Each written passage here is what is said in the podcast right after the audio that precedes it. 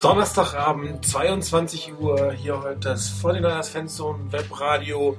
Heute aus gegebenem Anlass, einen Tag früher. Die 49ers haben heute ein äh, Primetime-Game auf dem NFL Network, ein Thursday Night Game gegen San Diego Chargers. Darum macht es natürlich keinen Sinn, wenn wir euch morgen äh, darüber informieren, was wir glauben, wie die 49ers dieses Spiel gewinnen werden, sondern wir machen heute eine Sondersendung. Das hat auch bei allen geklappt. Ich begrüße das alte Team. Rainer, hallo, guten Abend. Schönen guten Abend. Und Christian, Chris, hallo. Guten Abend. Und äh, ich hoffe, wir haben eine interessante Sendung für euch. Wir werden heute eine kleine neue Serie beginnen, die wird heißen, oder die heißt äh, Die Zukunft der 49ers. Das wird mehrere Teile haben. Wir werden da die Themen aufnehmen, die wir in den letzten Tagen von euch auch gehört haben, was für euch interessant ist, hat Coach Vorderweg, Front Office und so weiter. Wir werden heute mit den ersten beiden Teilen gewinnen. Ähm, ihr könnt natürlich gerne Fragen stellen, könnt auch noch sagen, welchen Part wir hier mit übernehmen sollen. Vielleicht werden wir in der Woche nochmal ankündigen, welche Teile wir uns vorstellen. Aber zuerst blicken wir zurück auf einen durchaus äh, ansehnlichen Football-Sonntag. Ein Sieg gegen den inzwischen neuen Erzfeind, sagen wir mal so, in der einen Division, die Seattle Seahawks. Ein relativ gutes Spiel davor, die Niners. Rainer, wie hast du das Ganze gesehen und empfunden? Also ich fand, dass die Niners ähm, endlich mal eine, eine Leistung geboten haben, zumindest über weite Strecken, die in der Offense richtig Spaß gemacht hat. Es hat richtig, wirklich Spaß gemacht zuzugucken. Da waren richtig gute Aktionen dabei, da waren gute Läufe dabei. Es waren, wie ich fand, recht passables Playcalling. Es waren tolle Pässe dabei. Es waren schöne Touchdowns dabei, auch gerade mal längere ähm, dabei, sodass man nicht einen kurzen Run oder kurzen Pass hatte, sondern auch mal wirklich über längere Distanz mal äh, gescored hat. Ähm, die Defense hat vier Interceptions geholt, eine davon gleich noch zum Touchdown verwertet, einen Fumble erobert und der dann kurz danach auch zum Touchdown geführt hat. Ähm, von daher die Leistung insgesamt, wenn man sich das anguckt und dann 40 zu 21 gewinnt, ist in Ordnung. Da kann man sich kaum drüber beschweren. Dass nicht alles Gold war, was glänzt und dass man natürlich auch dran denken muss, dass der Gegner nun wirklich nicht gerade das Überteam war. Das sollte man da bei aller Euphorie nicht vergessen. Ähm, das werden wir ja sehen beim oder besprechen, wenn es um das Spiel gegen die Chargers, Chargers geht. Äh, da ist ein ganz anderes Kaliber an Offense dahinter und ein ganz anderer Quarterback. Hasselbeck wirkte auf mich über weite Strecken, vor allem in der ersten Halbzeit, ähm, ziemlich überfordert und hilflos auch. Und da konnten die Niners wenigstens mal davon profitieren. Das war ja auch mal schön, das zu sehen, dass die Niners sowas dann wirklich ausnutzen können und ziemlich gnadenlos ausnutzen können. Ein bisschen schade fand ich dass nach dem Klasseauftakt der zweiten Halbzeit gleich mit einem Pick 6 von Goldson dass danach so ein bisschen der Schwung raus war. Aber vielleicht war es auch einfach verständlich, weil man so deutlich geführt hat. Ähm, die Touchdowns, die man kassiert hat, ich habe gerade vorhin noch mal einen oder anderen angeschaut. Ähm, ich glaube, gerade allererste Touchdown, den man kassiert hat, das war schon grausam, dass der Receiver so allein dastehen kann. Das war eine einzige kleine Körpertäuschung und schon war er allein und weg. Das ist ärgerlich, das muss nicht sein. Aber das hat mir persönlich am Sonntag den Gesamteindruck nicht vermiest. Mir hat das Spiel, wie gesagt, insgesamt Spaß gemacht. Es war schön, mal ein 49ers-Team zu sehen, das richtig scoren kann und richtig punkten kann. Ich hatte ja beim Spiel gegen die Cardinals etwas drüber gemeckert, dass die Niners hier nicht mehr durchgezogen haben. Dieses Mal haben sie wenigstens mal in der ersten Halbzeit richtig durchgezogen, ihre Punkte gemacht, ihre Chancen genutzt und Gesamtfazit hat Spaß gemacht. Ja, das ist doch mal ein relativ positives Fazit. So ziemlich das Positivste, was wir bis jetzt die Saison, glaube ich, von dir gehört haben, Rainer. Christian, wie hast du es empfunden? Ja, mir geht es eigentlich ähnlich. Ich habe mich wirklich gefreut über das Spiel. Äh, hat eigentlich Spaß gemacht zuzuschauen. Und ähm, man, muss, es, man kann es nicht oft genug betonen. Es war eine wirklich starke Leistung von Anfang an gegen ein schwaches Team. Und man muss es wirklich so betonen, weil wir hatten in dieser Saison schon so oft Probleme gegen schwache Teams einfach wirklich dominant aufzutreten. Und zwar vom Beginn weg. Man hat es vielleicht gegen Denver, wenn man Denver als schwächeres Team bezeichnet, hat man ein gutes Quarter gehabt. Es hat zum Glück gereicht.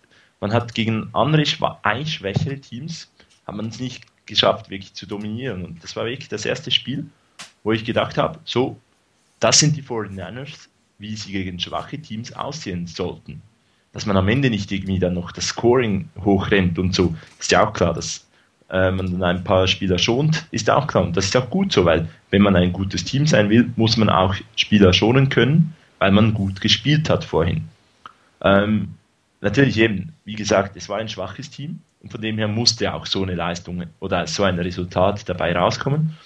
Ähm, Seattle hat viele Fehler gemacht. Ich meine, vier Picks und ein Sack-Fumble ähm, sind viele Turnover, die dann eben von uns auch ausgenutzt wurden. Und ähm, bisher hatten wir sehr selten wirklich Chancen, solche äh, Big Plays in der Defense zu machen, oder haben sie dann nicht gemacht, oder haben sie dann am Ende einfach nicht genutzt. Hier hat es eigentlich, glaube ich, bei jedem äh, Pick hat es, glaube ich, einen Touchdown gegeben, äh, beinahe. Und von dem her, das war wirklich gut. Ähm, ich glaube, die Mannschaft hat das 49ers Webradio gehört, weil in der Vorschau letztes Mal haben wir ähm, ja, gefordert, es muss Big Plays geben von der Defense und die Offense muss sie nutzen. Ähm, interessant ist ja wiederum, dass äh, Alex Smith gespielt hat, dass Alex Smith eigentlich äh, fehlerfrei gespielt hat. Er hat keine großen äh, Patzer gehabt, äh, keine Turnover. Und wenn er das schafft, äh, dann gewinnen die 49ers. Und jetzt zu sagen, dass er gut gespielt hätte oder irgendwie perfekt oder so, das war sicher nicht, nicht so. Es gab da diese, diese Würfe, die etwas hoch waren, die Präzision ist nicht seine Stärke, aber es waren eben wirklich nicht wirklich keine schlechten Entscheidungen da. Ähm, und von dem her kann man wirklich zufrieden sein mit der Leistung von Alex. Er hat das gemacht, was er machen muss. Mehr braucht es in diesem Spiel nicht. Es wird dann interessant zu sehen sein, wie er aussieht in einem Spiel, wo es ihn dann vielleicht braucht. Ähm, das Run-Game funktionierte ordentlich, weil halt auch die Offense sehr offen war. Ähm, man hat verschiedene Elemente, eben mal tief, mal kurz, mal über die Seite, mal ähm, einen wirklich guten Run habe ich in Erinnerung, den von äh, Anthony Dick, äh, Dixon, glaube ich, ähm, wo eigentlich den super Cutback hat und am Ende 34 Yard rausholt. Ähm, das sind wirklich super Aktionen gewesen und die wirklich äh, nur funktionieren können, wenn die Offense wirklich offen ist und nicht ausrechenbar und das war sie in diesem Wochenende nicht. Von dem her wirklich eine gute Leistung. Ähm, vom Beginn weg war man bereit. Ähm, die Defense vor allem hat sehr, sehr stark gespielt am Anfang. Am Ende, als dann auch gewisse Starter rauskamen, äh, kamen dann die Seahawks noch zu ein paar Punkten. Den Touchdown, den Rainer noch kritisiert hat, den muss man ganz klar kritisieren. Äh, so frei darf kein Spieler in der NFL herumstehen. Aber so insgesamt muss man wirklich sagen, es hat Spaß gemacht, die 49ers so spielen zu sehen und äh, kann von mir aus so weitergehen. Ja, äh, mein Eindruck ist auch durchaus ein positiver, logischerweise. Ähm, ich hatte schon ein paar Bauchschmerzen mit der Defense, abgesehen von den Turnovers. Sie haben die Turnovers gemacht, sie haben die Big Plays geholt, sie haben auch mal sechs Punkte rausgeholt. Einige Interceptions hätte man eigentlich gar nicht auch fallen lassen dürfen. Hm, aber ich habe immer noch das Problem, was wir auch schon die Packers hatten, dass das Tackling nicht wirklich grandios ist. Das muss definitiv verbessert werden. Und, und diese technischen Schwierigkeiten sind im Spiel, finde ich, so ein bisschen untergegangen in dem, in dem Hype, äh, dass die Defense tatsächlich mal geschafft hat, äh, eine Menge Turnovers zu kreieren, was sie auch tun soll. Sie hat aber auf der anderen Seite nur einen Sack äh, ermöglicht und das gegen eine Line, die nicht so richtig stark gespielt hat von den Seahawks. Da hätte man sich auch mehr wünschen können und ähm, aber das Tackling, es macht mir wirklich Sorgen. Und wenn das heute Abend wieder so sein sollte, dann wird das ein ganz, ganz schwieriges Spiel werden. Dann wird man das Laufspiel der, der, der Chargers kein, keine Chance haben zu stoppen. Und ähm, ich hoffe, dass das auch die Coaches gesehen haben, dass man natürlich volles Lobes ist für die Defense. Sie haben in Summe natürlich gut gespielt, da kann man nichts gegen sagen. Ähm, aber äh, die technischen Schwierigkeiten oder die einzelnen Probleme, die der eine oder andere hatte, die davon definitiv äh, nicht übersehen. Und das ist so meine größte Kritik am ganzen Spiel. Und man hat ja auch gesehen, als die ähm, Seahawks irgendwann mal versucht haben, das vierte Down auszuspielen, als Michael Robinson wirklich äh, jenseits von Gut und Böse war. Also der war so frei, ähm, da hätte er locker ähm, sich nochmal hinsetzen können, abwarten können, wo der Ball hinkommt, wieder aufstehen und den Ball fangen. Da hat er einfach irgendwie ein bisschen blöd geguckt. Und da haben wir richtig, richtig Glück gehabt, meiner Meinung. Das wären nochmal lockere sieben Punkte für die, für die Seahawks gewesen. Und da hat man auch gesehen, dass die Assignments überhaupt nicht gestimmt haben. Da waren auf der rechten Seite vier Leute, auf der linken Seite war eigentlich niemand. Ähm, das sah weder für eine Man-Coverage noch für eine Zone-Coverage halbwegs professionell aus. Also da sind Löcher und Lücken hinten, die nur deswegen nicht gefunden oder ausgenutzt wurden, weil wirklich ähm, Matt Hasselbeck eins der schwärzesten Tage seiner ganzen Karriere hatte und da haben wir wirklich, wirklich Glück gehabt. Und ähm, da hat auch die Defense im Endeffekt Glück gehabt, dass sie zumindest in der Lage war, die Turnovers zu kreieren. Auf der offensiven Seite sah es ähm, deutlich besser aus. Also ich fand es extrem enttäuschend, dass man sofort anfängt, Alex Smith auszubuhen nach den beiden Incompletions. Das erste war ein Play, was die Seahawks gerochen haben. Da war es war ein Screen auf, auf, auf Walker, der, der war schlichtweg nicht frei. Da kann man den Ball nur in den Boden werfen.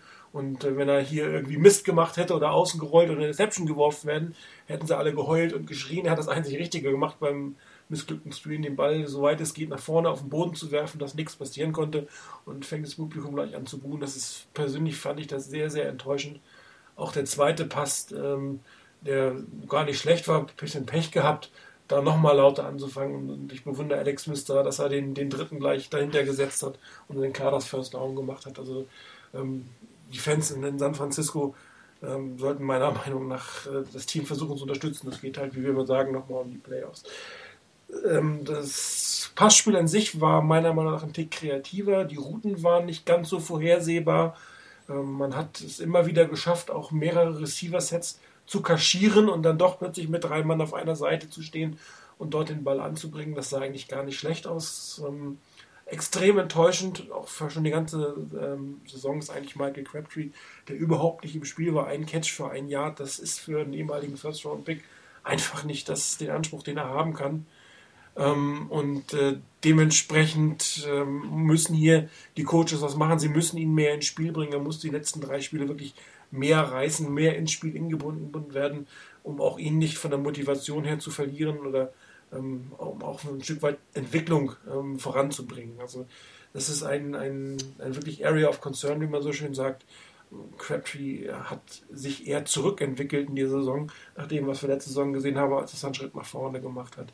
Das Laufspiel selber war durchschnittlich gut, würde ich mal sagen. Dixon mit seinen etwas über vier Jahren im Schnitt ist in Ordnung. Brian Westbrook hat gerade mal zweieinhalb geschafft, das ist natürlich nicht in Ordnung. In Summe ist man aber nicht auf 100 Yards gekommen in 27 Versuchen und das ist schon äh, ein Stück weit dünn. Das Spiel war sehr ausgeglichen, 27 Pässe, 27 Läufe etwas, was jeder Coach eigentlich gerne sieht. Damit kann man den Gegner in Schach halten. Was mich persönlich enttäuscht hat, ist, dass sie die Handbremse so früh angezogen haben. Ich habe gegen Arizona klar gesagt, im vierten Viertel kann man äh, die Züge schleifen lassen, das gehört sich so, aber im dritten Viertel kann man das meiner Meinung nach nicht machen. Wie man sieht, plötzlich hat man irgendwie den, den Punt-Return, Touchdown gefangen, dann fängt Michael Robinson doch das Ding, dann sind die plötzlich bei 28 Punkte, dann sind sie nur noch 12 zurück und äh, wenn man dann einfach nicht mehr in Gang kommt, verliert man so ein Ding, wenn man Pech hat auch noch. Also da ist meine klare Ansage, ich würde zumindest bis zum Ende des dritten Viertels mit den Startern mit voller Qualität spielen, auch nochmal, um wieder ein bisschen Rhythmus zu bekommen. Das, ähm, und auch um das Publikum reinzubringen. Ich meine, die 49ers haben gut gespielt, haben hochgeführt und das Publikum habe ich Anfang ja kritisiert und hier hätte man vielleicht nochmal die Chance gehabt, ein bisschen was gut zu machen, ein bisschen was zu zeigen, Alex Smith und dem Team Sicherheit zu geben, vielleicht Crabtree besser ins Spiel zu bringen. Ähm, da hätte man, hat man zwölf Minuten zu früh meiner Meinung nach die Handbremse angezogen, hat aber Glück gehabt, dass das nicht mehr nach hinten losgegangen ist. Ansonsten ähm, war das jetzt für den Sieg relativ viel Kritik meinerseits, gebe ich ja zu. Aber man darf gewisse Dinge einfach nicht, nicht übersehen, wenn man sich das Ganze anguckt. Ansonsten muss ich sagen, die Offense, ich fand sie ein bisschen kreativer. Wie seht ihr beiden das? Ein bisschen mehr Formationen, ein bisschen mehr Plays. Ähm, sah doch eigentlich gar nicht schlecht aus, oder? Chris, vielleicht von dir. Ja, ich habe mal eine, äh, einen Tweet von äh, Mayoko gesehen, äh, dass eigentlich die meisten Snaps aus etwa dem gleichen Personal heraus äh, waren. Irgendwie eigentlich zwei Titans, äh, zwei Wide Receiver. Ähm, von dem her so kreativ war das wohl nicht, aber man hat es einfach gut angewendet. Also ich denke, da kann noch mehr kommen. Ähm, gegen ein wirklich starkes Team muss da auch noch mehr kommen. Ähm, wie gesagt, es war eben ein, ein schwaches Team mit den Seahawks und da geht halt sowas noch. Aber ich glaube, da muss auch noch ein bisschen eine Steigerung her, wenn es dann wirklich gegen die Top-Teams geht der Liga.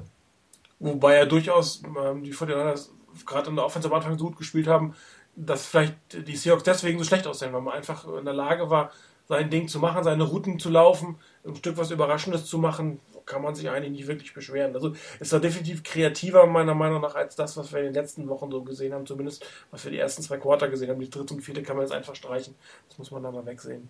Absolut. Also ich will da auch nicht jetzt irgendwie schlechter reden oder so. Man hat einen wirklich guten Schritt in die richtige Richtung gemacht.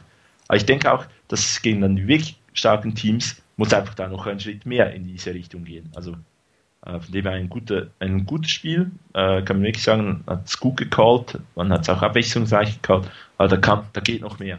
Ich meine es mehr so in diese Richtung. Ja, da haben ja die Niners, denke ich, auch vielleicht haben sie ja sich einfach ein Stückchen zurückgehalten, nicht alle Karten auf den Tisch gelegt, wenn es dann heute gegen die Chargers geht. Ähm, ich denke, die Niners haben einfach im ganzen Playcalling und in dem, wie sie gespielt haben, ähm, das Richtige gemacht gegen diesen Gegner. Sie mussten nichts noch spektakuläreres machen. Sie mussten nicht nochmal, was weiß ich, nochmal 20 verschiedene Formationen auf den Platz bringen. Sie haben das Richtige gemacht gegen diesen Gegner, zumindest mm, so grob gesagt etwas mehr als die erste Halbzeit. Das war das Richtige, es war gut angepasst auf den Gegner, man hat gespielt, man hat seine Punkte gemacht, man hat seine Chancen genutzt und das war doch insgesamt was Positives. Und von daher war ich damit durchaus zufrieden.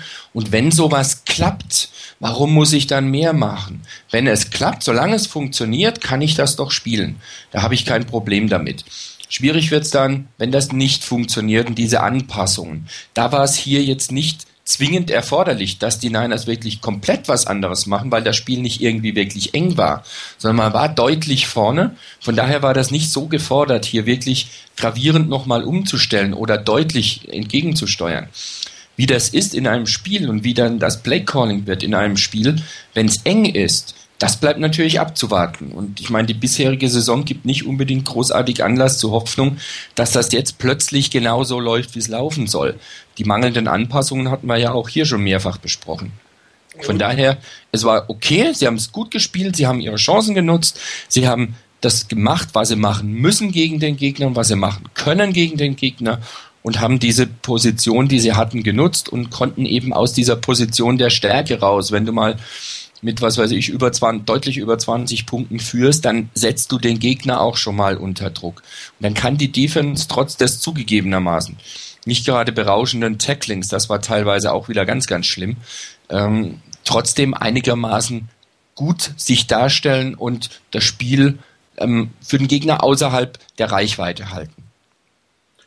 Was mir relativ gut gefallen hat, muss ich sagen, ist Josh Morgan der ja von uns auch hier mehrfach kritisiert wurde, hat ein wirklich sehr gutes Spiel gemacht, hat gute Catches gemacht. Ich sehe hier gerade einen durch die Mitte, auch den Touchdown gemacht. Ähm, war natürlich auch notwendig, wenn, wenn Michael Crabtree quasi ein, ein, Totalausfall ist, ähm, kann man nicht alles über die beiden Titans abbügeln. Und das fand ich jetzt persönlich ein absolut gutes also Highlight, was einen Spieler angeht, der es geschafft hat, äh, anscheinend ein bisschen die Kurve zu kriegen in diesem Spiel und äh, hat doch ordentlich, muss ich sagen, ähm, hier Yards gemacht und auch seinen Touchdown gemacht. Also das war eine durchaus positive Situation in der Offense, äh, mit der ich vorher nicht gerechnet hatte. Dann Gegenteil, wie gesagt, gerade Crabtree, ich habe es auch nochmal eben gesehen, wirklich einfache Bälle, die er fallen gelassen hat. Gegen die Chargers darf sowas natürlich nicht passieren. Gibt es jemanden für euch aus eurer Sicht, der besonders herausgestochen hat mit einer Leistung, die ihr so nicht erwartet hattet? Ich kann mich nur eigentlich nur anschließen mit äh, Josh Morgan. Da war ich auch sehr positiv überrascht. Hätte ich jetzt so auch nicht erwartet.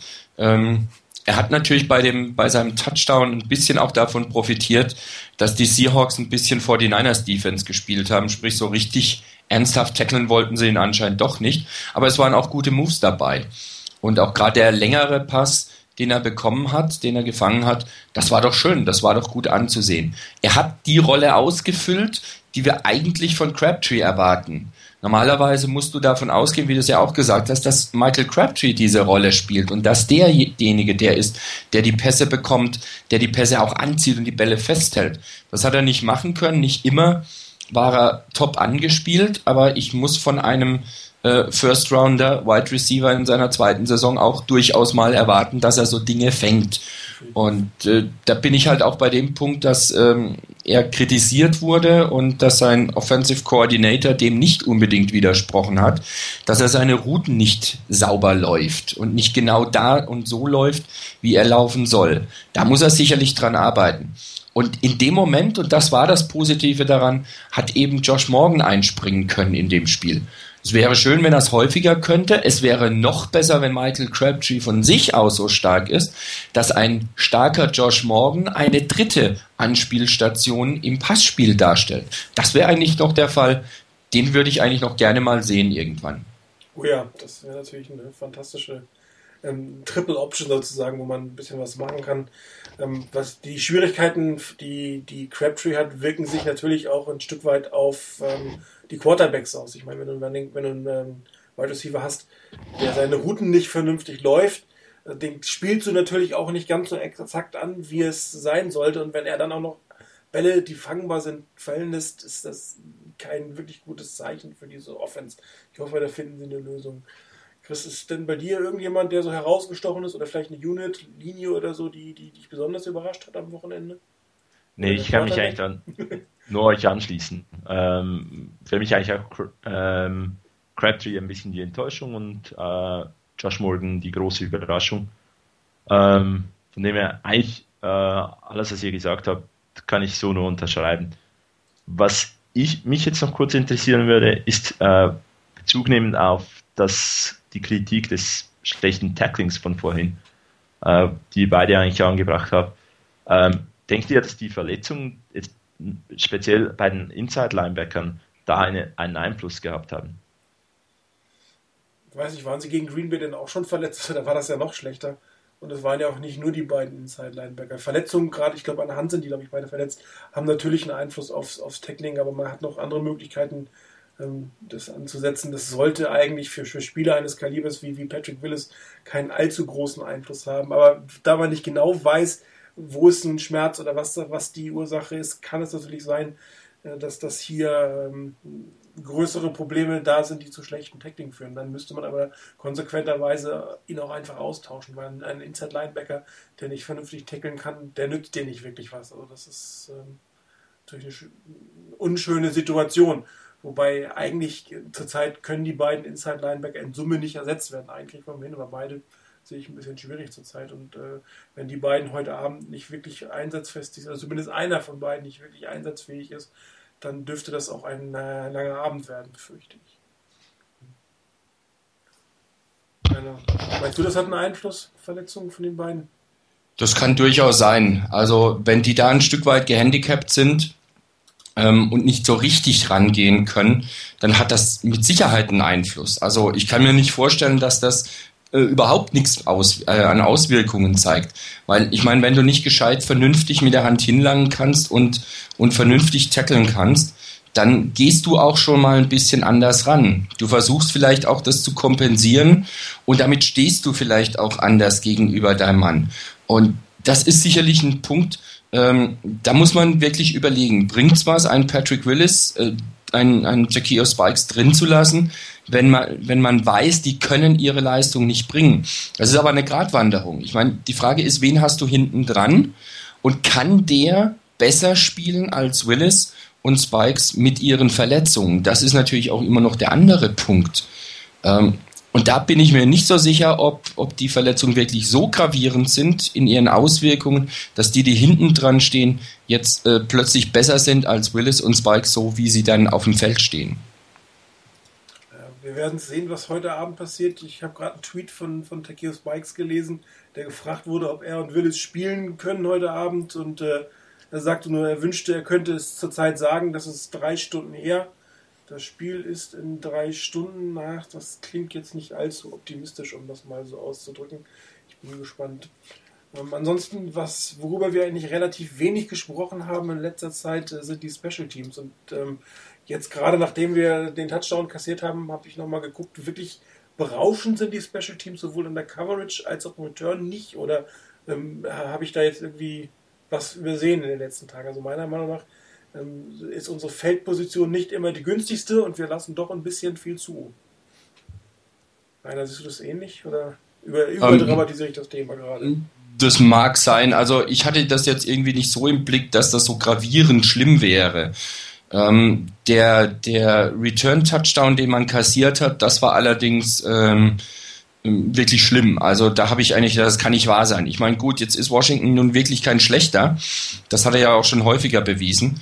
Aber ähm, da war doch ein bisschen zu wenig da. Und da war auch für mich ähm, ein Punkt, wo ich gedacht habe, Menschenskinder, ähm, wenn das gleich am Anfang passiert, dann sieht die Sache auch wieder anders aus.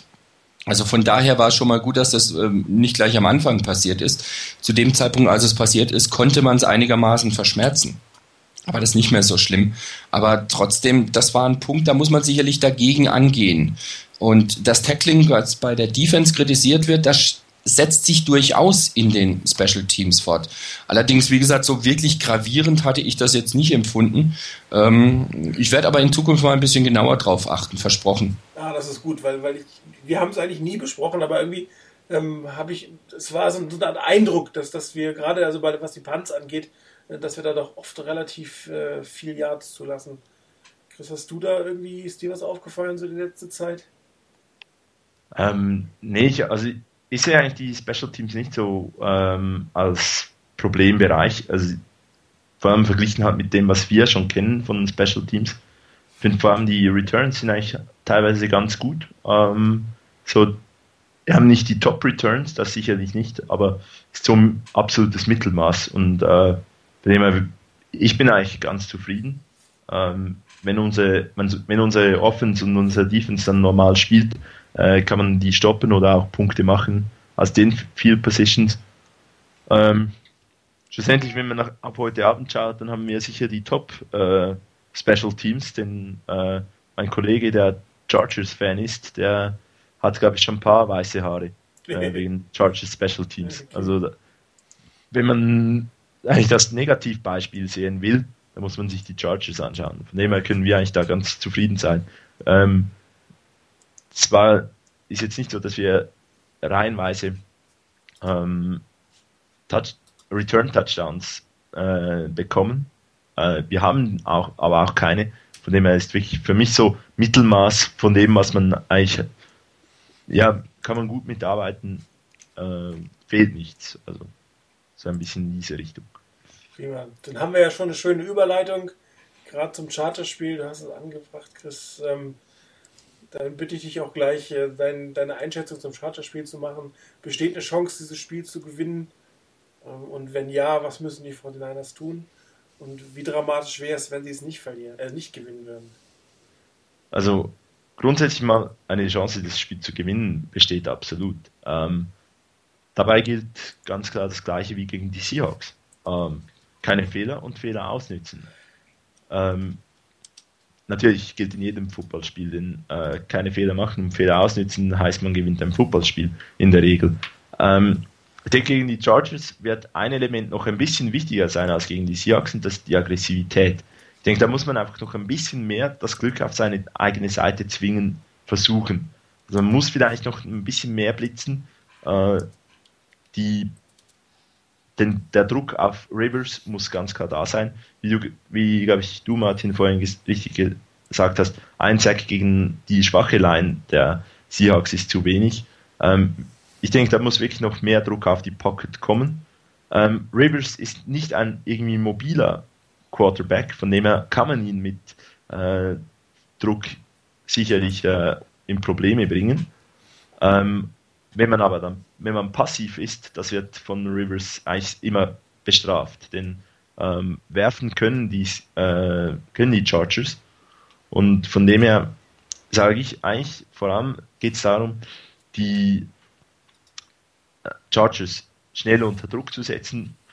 Ein Big Play der Defense oder so wäre natürlich äh, sensationell und das dann wieder in der Offense ausnutzen. Wenn man eigentlich auf, in einen guten Start kommt, dann sind die Chargers diese Saison nicht so souverän wie auch schon, äh, dass sie jetzt einfach sicher gewinnen oder so. Ähm, die Chargers sind schlagbar, das haben einige Teams diese Saison schon gezeigt.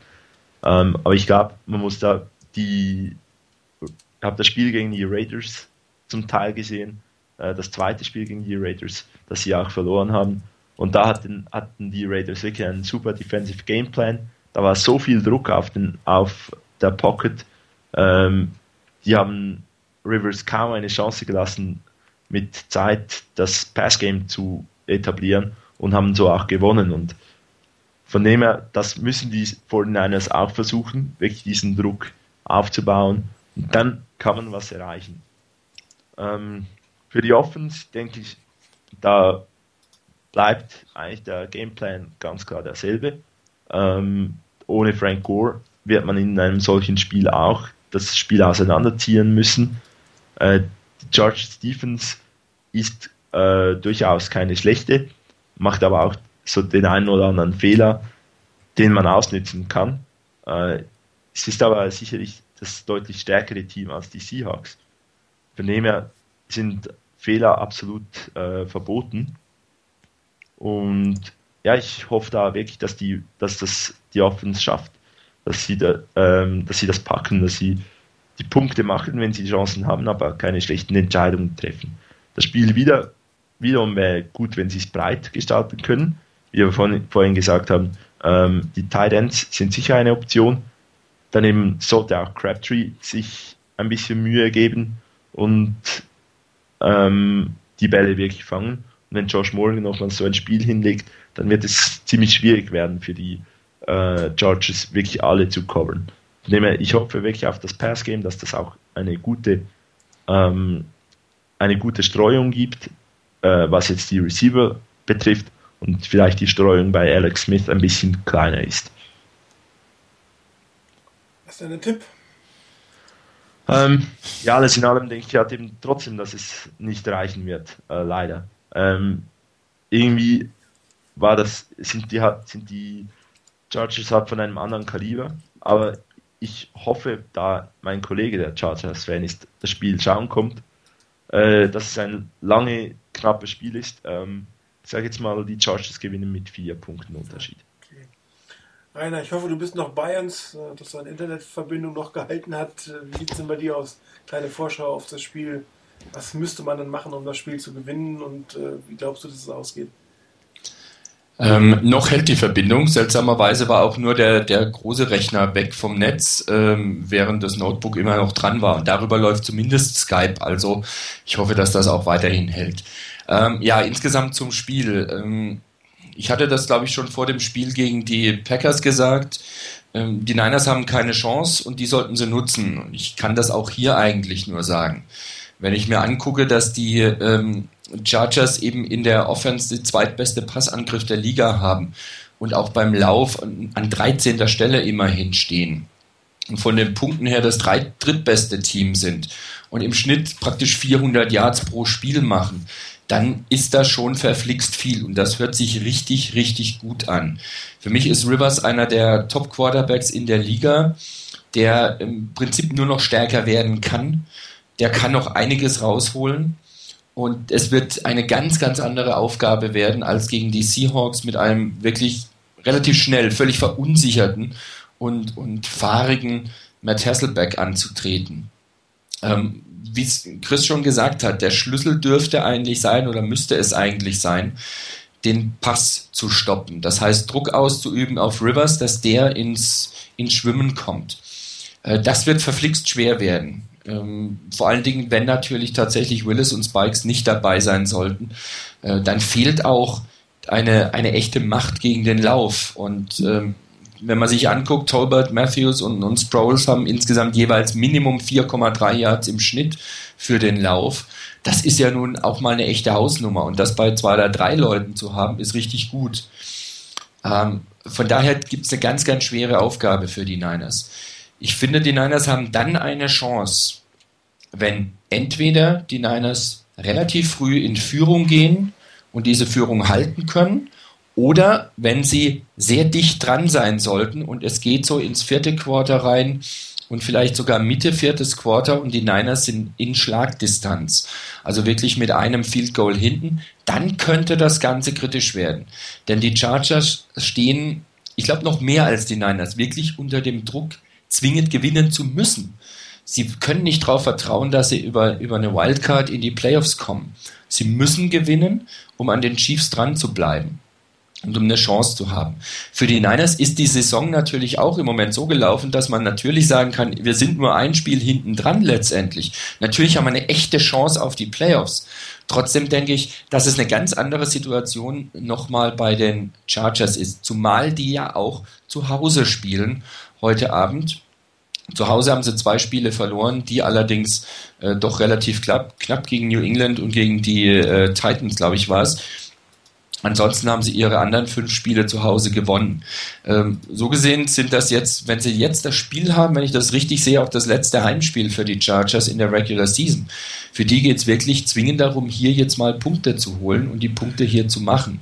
Sonst könnte das verflixt eng werden für die Chargers. Ich sehe die Chargers wirklich eher noch, noch stärker als die Niners in der Position, dass sie sagen müssen, wir müssen gewinnen. Das kann die Chance der Niners sein, aber sie müssen, wie gesagt, selber das Spiel eng halten oder über längere Zeit in Führung liegen, sodass die Chargers vielleicht dann nervös werden, vielleicht auch ein bisschen mehr machen müssen, ein bisschen riskanter spielen müssen, als es eigentlich wollten.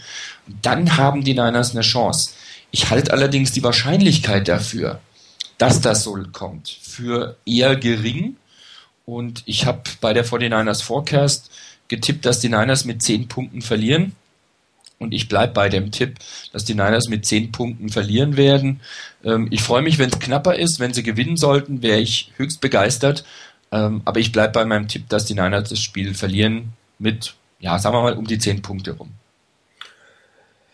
Ja, das, das Spiel ist ein äh, etwas ungewöhnliches Spiel. Du hast das schon gesagt. Zwei Teams, die jetzt nicht gerade den besten Rekord der Welt haben, äh, spielen eigentlich um einen Playoff-Platz, nicht in der gleichen Division, aber in ihrer jeweiligen Division was natürlich ähm, einen extrem großen Reiz äh, hervorruft. Und ähm, ich finde es sehr schade, dass ich morgen arbeiten muss, das Spiel nicht live sehen kann. Bin gespannt, was rauskommt. Ähm, was es halt so interessant machen könnte, ist, dass die Chargers zwar statistisch gesehen einfach ein Top-Team der Liga sind, dass sie aber nicht in der Lage sind, ihre Spiele kontinuierlich zu gewinnen. Und ähm, so wirklich äh, erklären kann man sich das kaum. Da wirft Philipp Rivers 430 Yards gegen Oakland und das Spiel wird mit 8 Punkten verloren. Oder er will 450 Yards gegen Seattle und das Spiel wird verloren. Also das, das äh, ist, da ist auch eine gewisse Inkonstant in dem Team drin. Es werden auch Fehler gemacht.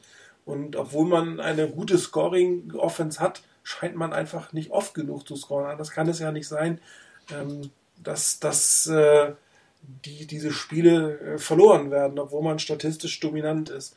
Und ähm, das müssten sich die 49ers angucken, wie die Teams das gemacht haben. Also, dass man auch gegen die Chargers gewinnen kann, wenn Philip Rivers ein paar hundert Yards wirft oder wenn einer der Running Backs wirklich ein, ein gutes Spiel hat. Weil es gibt definitiv Möglichkeiten gegen die Chargers, ähm, die, die, ausreichenden Punkte zu machen. Und, ähm, aber auch da ist die Frage, wo, wo ist es denn, wo kommt es denn her? Sie haben die beste Passverteidigung, sie haben die, die, die ähm, viertbeste Laufverteidigung, die beste Yards-Verteidigung, die elfbeste Verteidigung, was Punkte angeht. Und trotzdem haben die äh, Chargers sechs Spiele verloren. Also man kann die Chargers schlagen, man kann sie zu Hause schlagen. Und was die 49ers tun müssen, ist tatsächlich ähm, anknüpfen an das, was sie offensiv in der ersten Halbzeit gezeigt haben, wo man wirklich relativ flexibel gespielt hat, wo man die Chancen versucht hat auszunutzen, wo man ähm, versucht hat, äh, klar auf Vernon Davis zu gehen, aber trotzdem die anderen ins Spiel zu bringen. Leider hat es nicht immer geklappt. Man hat selbst versucht, Ted Ginn mit einzubringen, der irgendwie nicht in der Lage ist, den Ball zu fangen, was ich persönlich wirklich sehr schade finde, weil das noch eine schöne weitere Option wäre. Und über Crabtree haben wir ja auch gesprochen. Aber die 49ers haben sehr viele Formationen genutzt mit drei Wide Receivers auf einer Seite. Gut, das haben die Chargers jetzt gesehen, aber da kann man was draus machen, wenn man nicht wirklich mit drei Fleiß unterwegs ist, sondern versucht, die, die Verteidigung auf der Seite zu knacken. Wenn man dann kontinuierlich 15, 20 Yards machen kann, vielleicht mal einen Tackle bricht, dann kommt man auch zu Punkten. Äh, Verteidigung, völlig klar. Ähm, man kann sich weder auf den Lauf noch auf den Pass konzentrieren. Dazu sind eigentlich die, die Spieler der Chargers zu stark. Es geht eigentlich nur darum, dass die Front 7 dieses Spiel gewinnen muss. Sie muss Druck auf, auf Rivers ausüben. Sie muss ähm, die beiden Running Backs versuchen zu stoppen. Ähm, sie muss ähm, äh, in der Lage sein, kontinuierlich auch diesen Druck aufrecht zu erhalten und äh, spätestens dann, wenn es Richtung Endzone geht, zumindest nicht die Touchdowns zuzulassen, sondern vielleicht maximal Field Goals. Ähm, was man wahrscheinlich nicht schaffen wird, ist, ähm, wie andere Teams das gemacht haben, 30, 40 Punkte einzuschenken und dann das Spiel noch zu gewinnen, nachdem man vielleicht 30 selber bekommen hat. Man muss hier deutlich besser in der, in der Scorings-Defense sein. Ich glaube aber, dass die Fortinanders trotzdem in der Lage sein sollten, kontinuierlich Punkte zu machen. Das, ähm, Alex Smith hat gezeigt, dass, dass er den offenen Receiver finden kann. Ähm, und ähm, daher bin ich eigentlich ganz hoffnungsvoll, dass es zumindest knapp gehalten werden kann. Was definitiv besser funktionieren muss, ist der Lauf. Ähm, die Yards, äh, die Average Yards im letzten Spiel gerade von Dixon waren ganz gut. Allerdings war ein extrem langer Lauf dabei im Verhältnis zu, zu den Gesamtyards und dann ist man plötzlich beim Schnitt von zwei Yards für die normalen Läufe und damit wird man gegen die Chargers nicht viel ausrichten können. Ich bin trotzdem ein bisschen hoffnungsvoller als ihr. Ich sage, das Spiel geht in die Overtime und äh, dort werden die von den Niners den Cointoss gewinnen und Field Goal schießen und das bringen nach Hause bringen. Ähm, mal gucken, in acht, neun Stunden, wenn ich aufstehe, was daraus geworden ist. Aber sie sind nicht chancenlos. Ähm, dazu spielen die Chargers einfach nicht konstant genug. Das Spiel letzte Woche gegen äh, die Chiefs sollte man da nicht allzu sehr in den Vordergrund spielen. Man hat festgestellt, dass die Chiefs ohne Matt Kessel nur noch halb so gut sind. Er ist zwar mal sehr viel kritisiert worden, aber er spielt eine gute Saison und dahinter ist nichts bei den Chiefs. Das heißt, ohne ihn ähm, sehen die Chiefs schlechter aus, als sie eigentlich als Team sind. Und daher würde ich diesen Sieg nicht allzu hoch einschätzen im, im Verhältnis zu anderen Spielen. Und ich hoffe einfach, dass die 49ers hier konstant eine gute Leistung bringen können. Ich bin ehrlich gesagt gespannt. Und ähm, ja, vielleicht stelle ich mir so den Wecker, dass ich zumindest das vierte Quarter nochmal sehen kann. Das wäre ja nicht schlecht. Achso, ich ach doch, Tipp habe ich schon abgegeben. Unentschieden, genau. Ähm, jetzt, ich hatte es ja schon angekündigt. Ich habe noch was ja. Klar, logisch. Äh, und, und zwar, äh, du hast ja die Frage gestellt, wie kann äh, San Diego verlieren, wenn sie so dominant sind in der Offense äh, und in der Defense. Und da kommt die dritte Unit ins Spiel und das sind die Special Teams. Beispielsweise das Spiel gegen die Seahawks, wo äh, Philip Rivers irgendwie die 421 Jahre oder was werft, haben sie, glaube ich, zwei Return-Touchdowns kassiert. Und gegen die Raiders war es, glaube ich, haben sie die ersten zwei Punts geblockt gekriegt. Einen zum Safety, einen also zum Touchdown. Äh, also von dem her, die Chargers haben ultra schlechte Special Teams, die sie Spiele gekostet haben. Also äh, die bei den sechs Niederlagen gehen wahrscheinlich mindestens zwei, wenn nicht drei, so wie ich äh, meinen Kollegen am Montag dann jeweils äh, sich ärgern höre, äh, gehen auf die Kost auf Kosten der Special Teams. Also da die sind wirklich schlecht diese Saison. Und von dem her, die haben sicherlich Spiele verloren, weil sie so schlechte Special Teams hatten. Wie du eben gesagt hast, super Pass-Offens und so. Äh, wenn, wenn du den Touchdown spät im Spiel wirfst, der dir eigentlich die sieben Punkte Führung bringt gegen die Seahawks und dann kriegst du den Kick-Return-Touchdown und dann das Ganze nochmals von vorne, dann äh, ja, das kostet, kostet, die, kostet die Chargers Siege. Das ist richtig. Zwei äh, positive Nachrichten noch, was gerade von den Beat Reporter getweetet wird. Zum einen hat Matt Barrow sowas äh, gesagt, wie dass das fast ein Heimspiel vor den 49ers ist. Er sieht sehr viele Leute in Rot.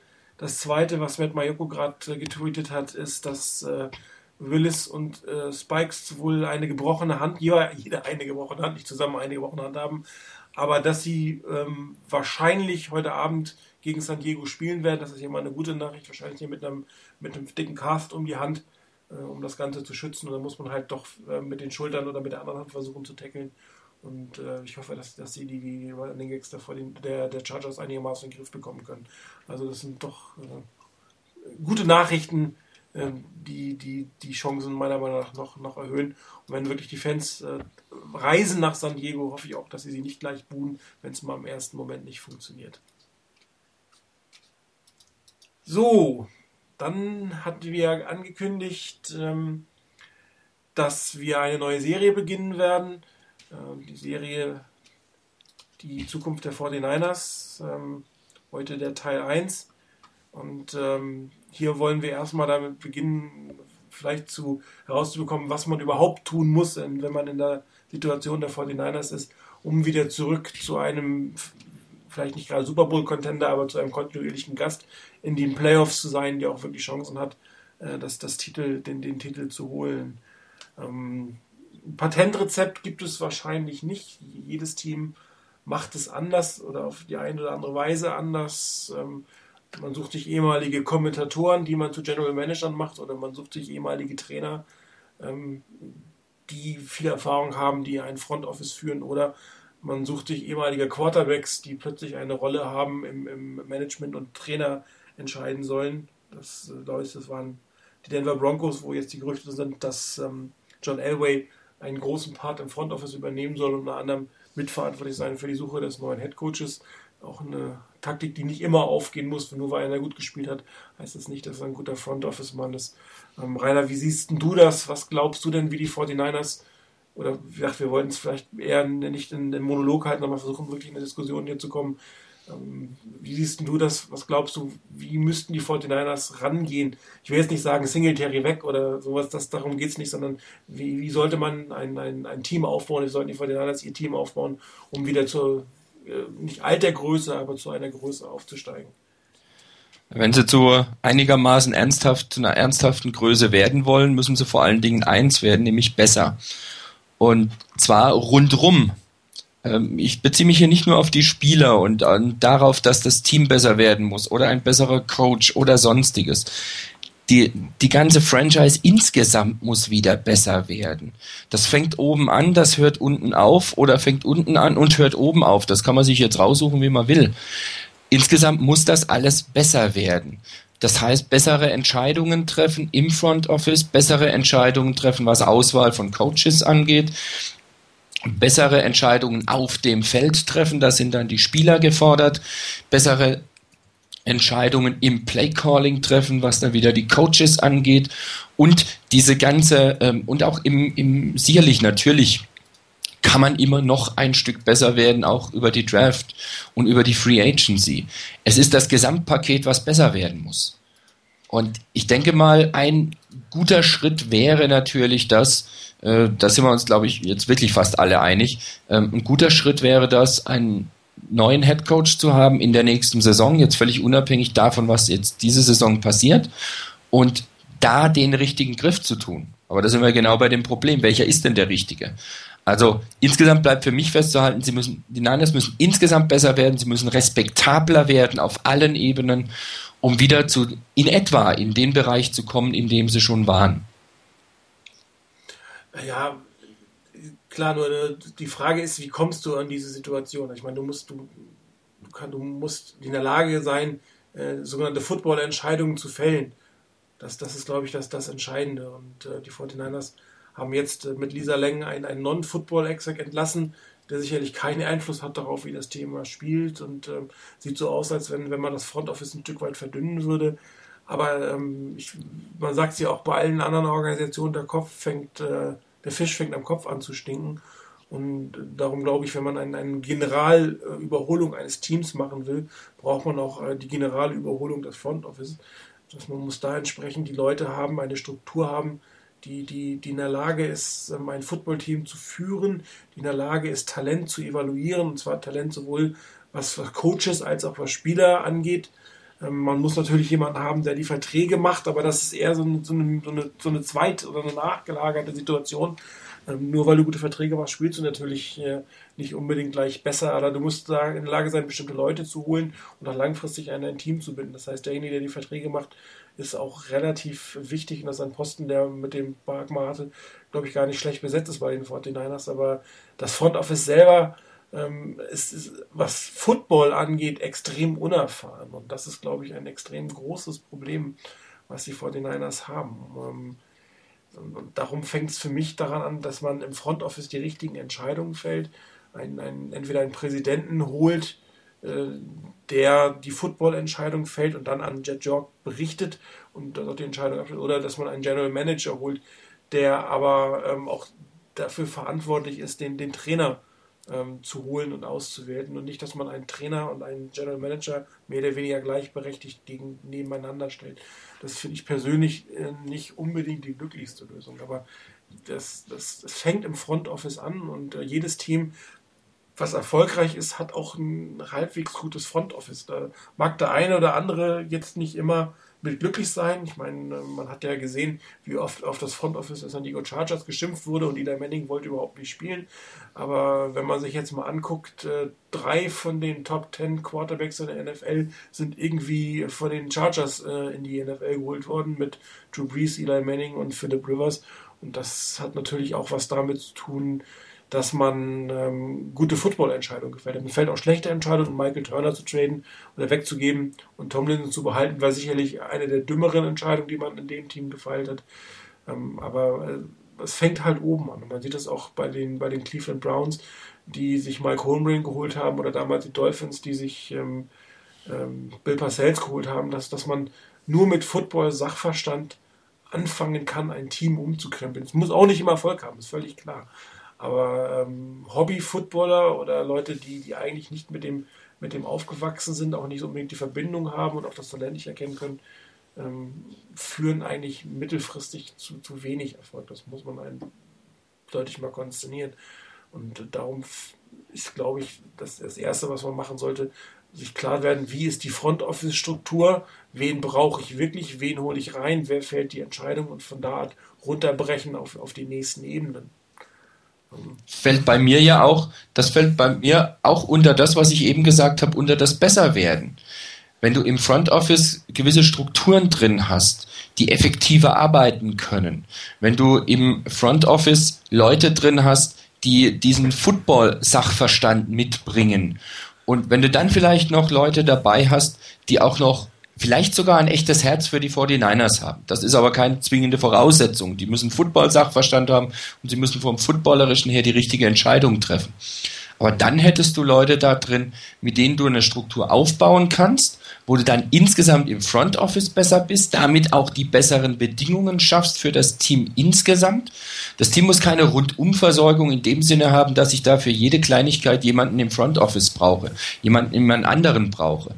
Ich brauche die entsprechenden Voraussetzungen. Wenn der Sachverstand da ist, und wenn ich die richtigen Leute hole, seien es Coaches, seien es Spieler, wie auch immer, wenn ich die richtigen Leute dann hole, dann kann das Team wiederum insgesamt besser werden und auch ganz anders arbeiten, weil eben im Hintergrund ebenfalls ganz anders gearbeitet wird. Von daher bin ich völlig bei dir, dass im Front Office hier einiges sich tun muss.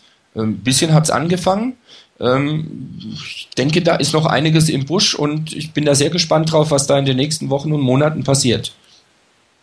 Ja, für mich, für mich ist es eigentlich gleich. Äh, äh, ich sehe es ähnlich. Für mich geht es in die Richtung Professionalität, die die 49ers verbessern müssen. Ähm, in gewissen Ansicht, äh, Bereichen die Entscheidungsträger klar machen, wer entscheidet was und dann da die richtigen Leute holen. Ähm, da wird ein großer Umbruch ähm, kommen müssen. Ich finde irgendwie die, dieses Front Office Konstrukt mit irgendwie drei Leuten, die da irgendwie ein bisschen entscheiden mit äh, Trent Balke, ähm, Chad York und Marat. Äh, das geht irgendwie nicht, da ist irgendwie nicht die, die eine Person, die entscheidet da äh, im Front Office, was Football betrifft. Ähm, und bei den Coaches, ähm, die sind irgendwo in der Vergangenheit äh, stecken geblieben, was ich jetzt irgendwie in der modernen NFL auch nicht professionell empfinde. Und ich denke, da, da muss man wirklich die Strukturen, wie er sagt, hinbringen, dass man sagt, okay, wer soll was entscheiden und dann wirklich mit Leute suchen, die diese Funktion einnehmen können. Ähm, beginnt ganz klar im, im Front Office, hört beim irgendwie Wasserträger auf aber da müssen wir alle am gleichen Strick ziehen. Und irgendwie hatten wir bisher teilweise auch, sieht man es jetzt in der Mannschaft, dass, dass da gewisse Systemschwierigkeiten da sind, dass eigentlich die Mannschaft gar nicht auf ein System ausgerichtet ist. Äh, das kritisiere ich ja schon länger. Ähm, aber da muss wirklich, das, das, da müssen die Strukturen reinkommen, wo man sagt, das ist unser Bild, dahin wollen wir, das ist unser Team, so soll das aussehen und dann eigentlich das auch verfolgen. Das geht sicher nicht, nicht von heute auf morgen, aber man muss jetzt beginnen, diese Strukturen hier hineinzubringen. So, ich habe gerade eine Nachricht bekommen von Frixini, dass irgendwie ähm, dass das Radio bei ihm nicht mehr geht und äh, der 49er-Server zu lange braucht, um eine Antwort zu senden. Falls uns noch irgendjemand sonst hört oder nicht hört in diesem Moment und uns hören sollte, dann tippt das bitte mal in dem Stripe-Type-In-Thread drin, ob wir hier irgendwo ein Problem haben. Wahrscheinlich werden wir es eh kurzfristig nicht lösen können, aber wir müssen natürlich dann auch nicht sinnlos jetzt stundenlang ins, ins Leere hereinbrabbeln. Ähm, ähm, Dirk hört uns ja, glaube ich, auch, oder ähm, stehen zumindest im Online-Thread. Vielleicht kannst du mal kurz äh, reintippen, Dirk, ob, ob, du uns noch hörst. Gut, ähm, eine, eine, entscheidende Frage ist, glaube ich, wie fängst du an, das Ganze zu machen? Ich meine, die 49ers wollen einen oder müssen einen neuen Coach holen, wollen hoffentlich auch. Ähm, wir haben gesagt, das Front Office ist in einer Situation, das nicht wirklich optimal ausgestattet ist.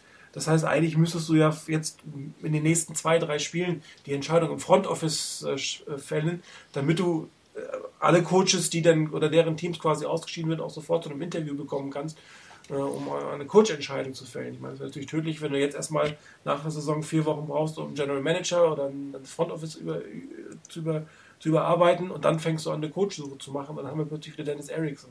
Ist natürlich echt eine schwierige Kiste. Ne? Und, und äh, das ist äh, klar, das fängt jetzt gerade an und darum verstehe ich auch nicht, warum ähm, so, so Unruhe ist, wenn jetzt wieder, wieder in Anführungsstrichen jemand das Team verlässt. Wir werden noch relativ viele haben, die das Team verlassen wollen oder müssen, was ja auch gut ist. Und ähm, ich sehe es aber ein Stück weit kritisch, weil, weil du hast gesagt, Chris, man braucht Kompetenz im, im, im Front Office, die im Moment meiner Meinung nach so nicht da ist und die müssen jetzt ähm, einen, äh, ein, einen Coach suchen oder sie müssen jemanden erstmal suchen, der, ähm, der, der General Manager, das kommt auch mit dazu. Ich meine, wenn du die Strategie gehst, ich will einen starken Football-Zaren haben, den musst du ja auch erstmal identifizieren, finden und überreden, dass er die nächsten Schritte machen kann. Und das ist natürlich eine extrem große Aufgabe für die 49ers. Und ähm, ich habe ja auch schon, schon so kurze Sachen gelesen zum Thema Gruden, der durchaus gerne nach San Francisco kommen wollen würde. Ähm, dessen Sohn aber gesagt hat, die ziehen 2012 erst nach San Francisco. Und äh, das habe ich jetzt mehrfach gelesen, dass er irgendwie bis 2012 äh, ähm, warten müsste. Das könnte fast danach klingen, dass die 49ers jetzt ein Jahr lang erstmal ihr Front Office in, in, in Ordnung bringen und danach anfangen, den Coach zu suchen. Könnte fast sogar der bessere Weg sein, egal was man zum Singletary hält oder nicht. Aber jetzt nächster Schnellschuss ohne vernünftiges Front Office hat natürlich auch echt Risiken. Das ist vielleicht die nächste Coach-Niete. Das sind wir aber jetzt, das, das ist ja genau dieser Punkt. Es könnte halt wirklich sein, dass die Aufgabe insgesamt ein Umbau des Front Office plus neuer Coach und dann noch natürlich möglichst ein Coach, den du jetzt holst, der für die nächsten Jahre Erfolg ins Team reinbringen kann. Dass das insgesamt eine Aufgabe ist, die für eine Offseason oder Ende der Saison und für eine Offseason viel zu groß ist. Das heißt, es könnte durchaus sein, dass wir in eine Situation reinkommen, die wir uns so vielleicht auch nicht wirklich wünschen. Nämlich die, dass am Front Office angefangen wird zu bauen, das dann umgesetzt wird, wir irgendwie über die nächste Saison kommen müssen ähm, ich glaube, so viele wären nicht wirklich glücklich mit Singletary, wenn das weitergeht.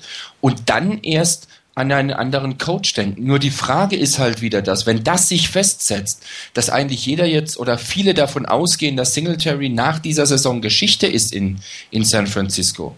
Wenn man dann ihn doch noch behalten würde, das wäre eine ganz, ganz schwierige Situation, weil, glaube ich, äh, ganz viele wirklich dann drüber nachdenken würden, naja, Singletary bleibt jetzt halt noch eine Saison, ist quasi äh, derjenige, der den Platz für den nächsten Head Coach warm halten soll, bis die im Front Office sich alles äh, eingerichtet haben, bis das alles geregelt ist und bis das auf Kurs ist. Das könnte ein Problem werden, wenn das wirklich in die Richtung läuft sehe ich da durchaus Schwierigkeiten auf die Niners in der nächsten Saison zukommen.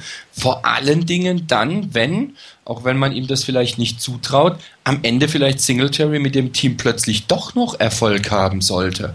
Ähm, ihn dann zu entlassen, wenn die nächste Saison eine ganze Ecke besser laufen sollte, ich spekuliere mal nur für den Fall der Fälle, das würde dann, würde dann denke ich, richtig schwierig werden. Ja, aber dann brauche ich ihn ja nicht zu entlassen. Nee. Wenn er jetzt ja, eben, das, das wäre mir ja auch gefallen. Also, ich sage es mal so, wenn, wenn jetzt irgendwie äh, Mike Singletary plötzlich das Buch findet, ähm, moderner Football ähm, für Coaches, dann und wir wirklich einen Football spielen, der auch Erfolg haben kann und na, dann na, lass Singletary im Amt. Also ich sage ja, er kann ein guter Coach sein. Ich denke, die Spieler haben Respekt vor ihm. Die, die Spieler hören auch auf ihn, wenn er was sagt, äh, weil er halt eine, eine Figur ist in, im Football, auf die man halt hört. Aber wenn, im Moment bringt er die 49ers irgendwie nicht in eine Lage, wo man sagen kann, das wird nachhaltiger Erfolg haben.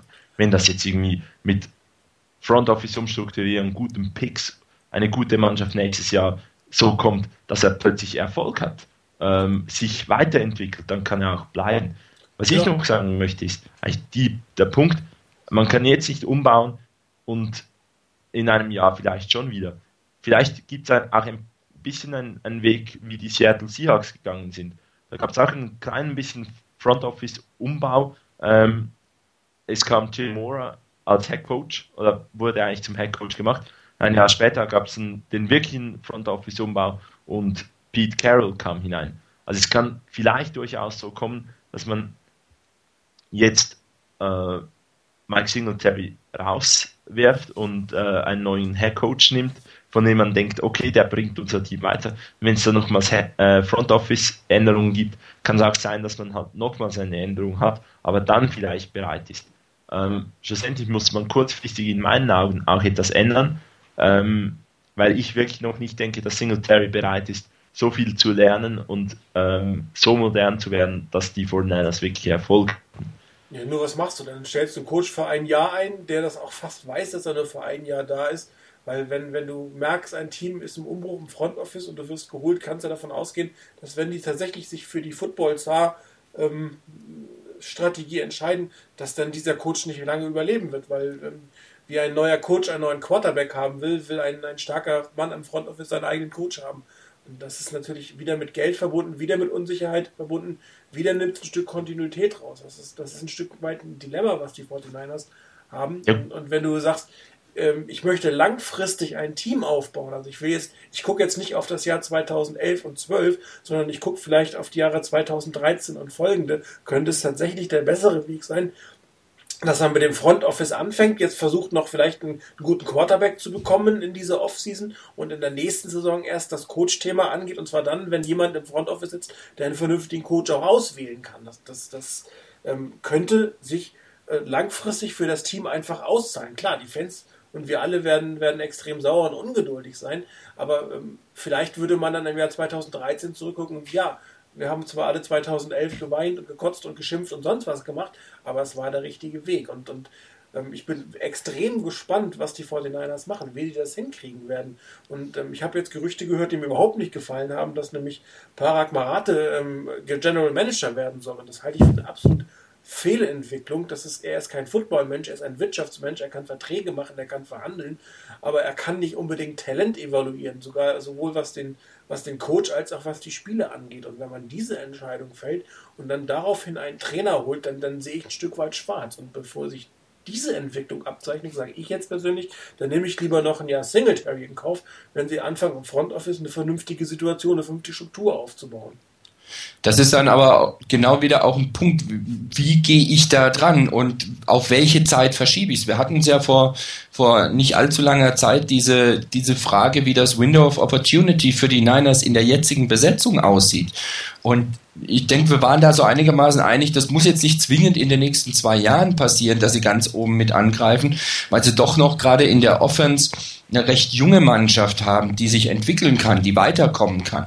Und dass man da durchaus auf ein paar Jahre hinaus das sehen kann. Und in der Defense durchaus sowieso sich was tun muss und was ändern muss, sodass es sein kann, dass wirklich erst in ein paar Jahren dieses Team wirklich an seinen Zenit kommen kann. Wenn das so ist und wenn die 49ers insgesamt diese Situation genauso einschätzen, dann stimme ich dir zu, dann wäre eine Lösung wirklich sinnvoll zu sagen, wir nehmen jetzt das Front Office in Angriff, wir packen Football-Sachverstand in das Front Office rein und da würde mir eine Idee mit Marathi als, ähm, als General Manager genauso wenig gefallen wie dir. Das, das wäre für mich schlimm, wenn das so kommen würde. Ähm, aber dann wirklich Football-Sachverstand ins Front Office reinpacken das nächste Jahr irgendwie über die Runden bringen, eventuell jetzt einen Quarterback holen, der ein bisschen was bringen kann hier als Free Agent und dann daran gehen mit einem neuen Coach, mit einem neuen Coaching-Staff, dann wirklich zu sagen, jetzt haben wir unser Team zusammen, der bringt seine Ideen für das Team ein und dann legen wir los und dann ziehen wir das Ganze durch.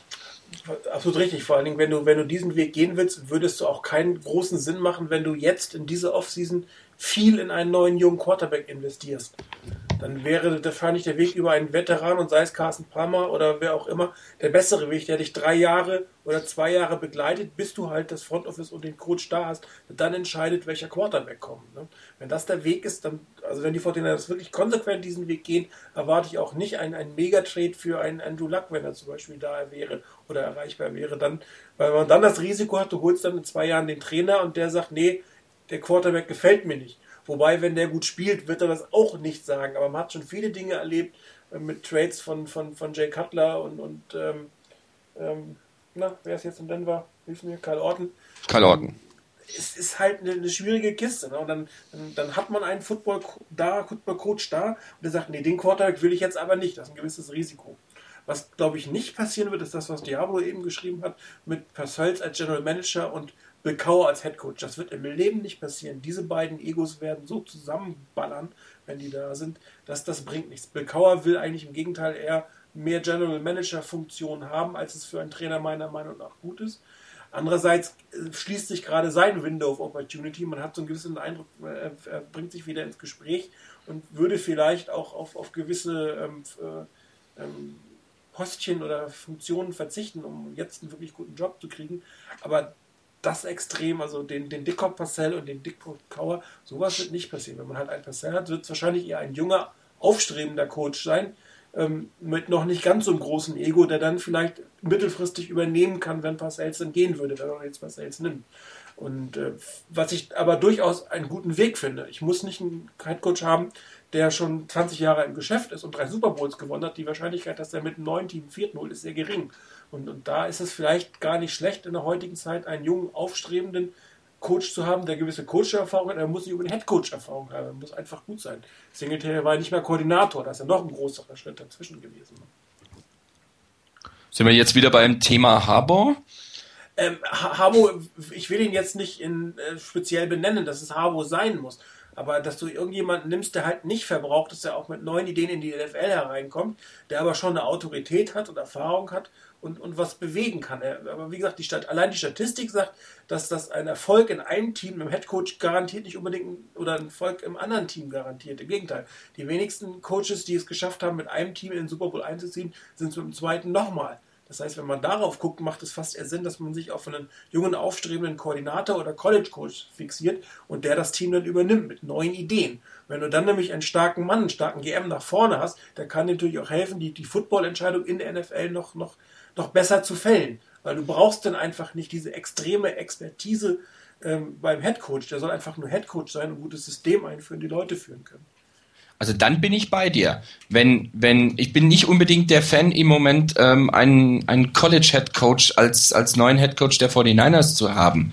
Ähm, aber ich bin bei dir. In der Situation, wenn der General Manager da ist, der über ausgewiesenen Football-Sachverstand ver äh, verfügt, wo man auch weiß, der ist seit Jahren, seit Jahrzehnten dabei, der kennt die richtigen Leute, der hat seine guten Entscheidungen getroffen, der weiß, wie der Hase läuft, dann jemanden zu nehmen, der genau in solchen Fragen hier unterstützend dabei sein kann, da bin ich bei dir. Da könnte ich mich mit einem, mit einem Headcoach wie Harbour durchaus anfreunden. Aber wirklich nur in dem Fall.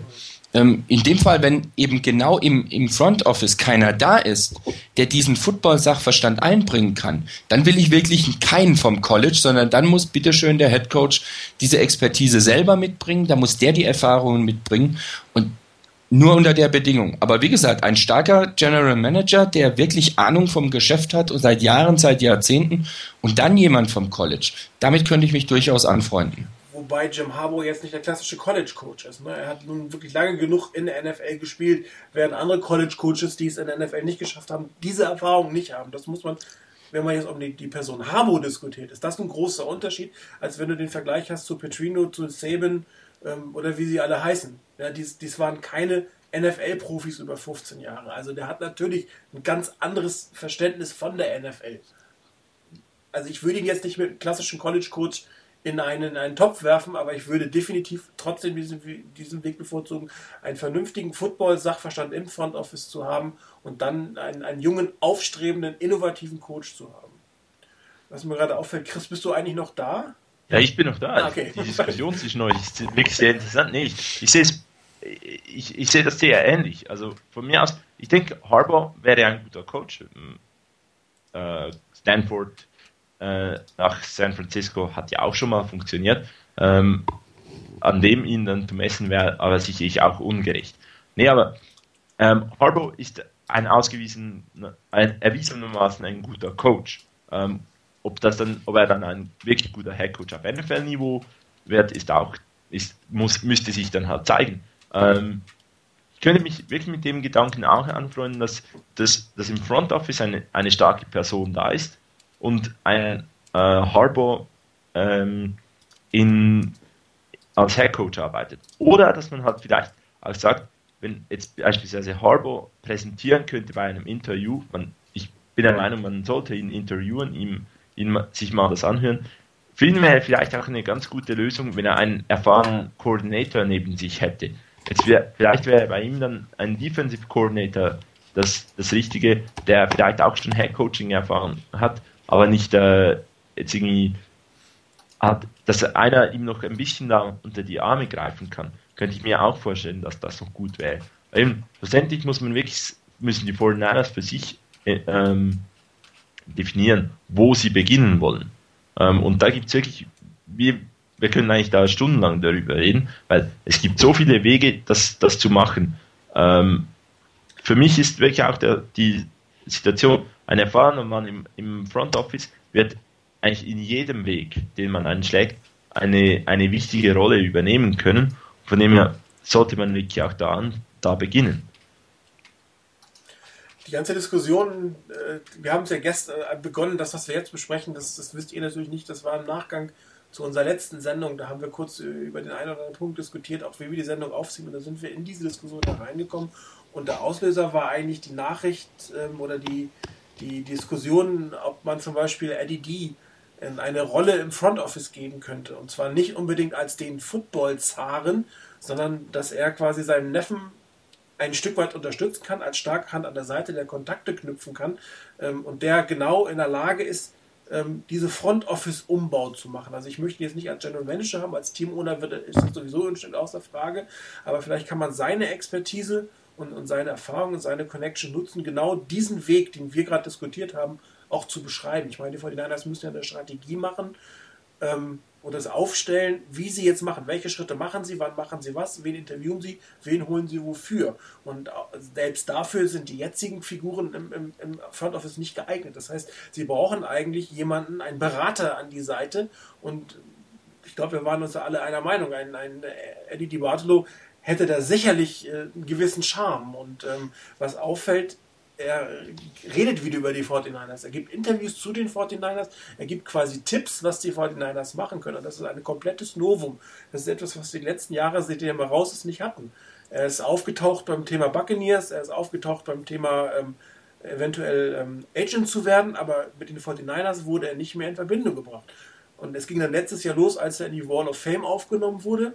Was auch mich ein Stück weit überrascht hat nachdem die ja anscheinend ein gebrochenes Verhältnis hatten. Das war auch nachdem Jet Jork dazu kam. Jetzt gibt er Interviews, gibt den 49ers Tipps und ähm, das wäre durchaus eine Option und vielleicht, ich halte es auch nicht mal für unrealistisch zurzeit, wenn man sich so anguckt, was in den letzten eineinhalb Jahren passiert ist mit, mit Jet Jork. Absolut, also ich denke, ähm, dass Eddie Deem, der wirklich die Leidenschaft gehabt hat, Owner zu sein, äh, wieder zurück ist irgendwie im Umfeld, kann nur schon gut sein für die, für die 49ers. Ähm, es ist natürlich immer äh, der Punkt, ob er es nochmals so hinkriegen würde. Es ist eine neue Zeit.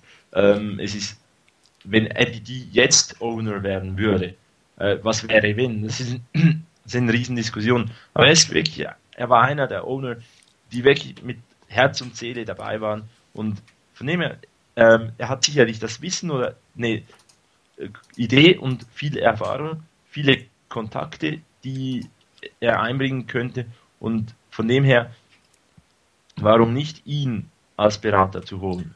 Ähm, wobei, ihn als Berater zu holen, wäre wahrscheinlich falsch. Ich hoffe, er ist schon da. Also ich hoffe wirklich, dass, ähm, Jet York schon mit ihm spricht, mit ihm irgendwie Dinge ausdiskutiert, dass er ihn eigentlich schon an, anfragt oder vielleicht einfach mal ähm, einen Tipp einholt oder so. Also wenn man wirklich einen Umbruch oder eine gute Entwicklung ähm, auf nächste Saison hin machen möchte, wie du gesagt hast, wenn die 49ers aus dem Playoff nicht in die Playoffs kommen können, dann ist in drei Wochen muss, muss eigentlich dann schon die erste Entscheidung eigentlich gefallen sein, nämlich irgendwie äh, Singletary behalten oder so. Also müssen Entscheidungen gefällt sein oder gerade gefällt werden. Und von dem her, das dürfte ein ganz wichtiger Punkt sein, dass die 49ers vielleicht schon Eddie D ein bisschen angezapft haben. Also ich meine, die Situation war ja durchaus vergleichbar, als, als, als die Bartolo das angefangen hat, das, das Thema. Und ähm, man mag ja viel diskutieren über nicht vorhandenes Salary Cap und Gelder, die er bezahlt hat und vielleicht nicht ganz saubere Aktivitäten und, und, und, und, und. Aber die, die primäre Entscheidung, die den Erfolg beigebracht hat, war die Trainerentscheidung mit Bill Walsh, den da reinzuholen. Und das ist unabhängig von der Salary Cap, das war einfach eine, eine footballerisch hervorragende Entscheidung, die dieses Team geprägt hat. Und auf sowas hoffe ich eigentlich dass du da genau nochmal diesen, diesen, diese Entscheidung hinbekommst und dann halt in den heutigen, unter den heutigen Rand- und Rahmenbedingungen, hoffen wir alle, dass es mit dem CBA weitergeht, ähm, dann ein neues Team aufzubauen. Ich meine, er erkennt es ja und das, das ist halt der große Vorteil. Denke ich auch. Und ähm, D reinzuholen ins, ins Boot ähm, ist, finde ich, eine gute Idee. Solange klar ist, dass er in einer beratenden Funktion da ist und er nicht plötzlich so klammheimlich derjenige wird, der hier wirklich alle Entscheidungen trifft. Ähm, das könnte die Position von anderen im Team, also gerade im, im Front Office durchaus schwächen. Wenn man hier aber wirklich seine Expertise nutzen möchte, seine Erfahrungen nutzen möchte, auch seinen, seinen Sachverstand nutzen möchte, das fände ich eine gute Idee.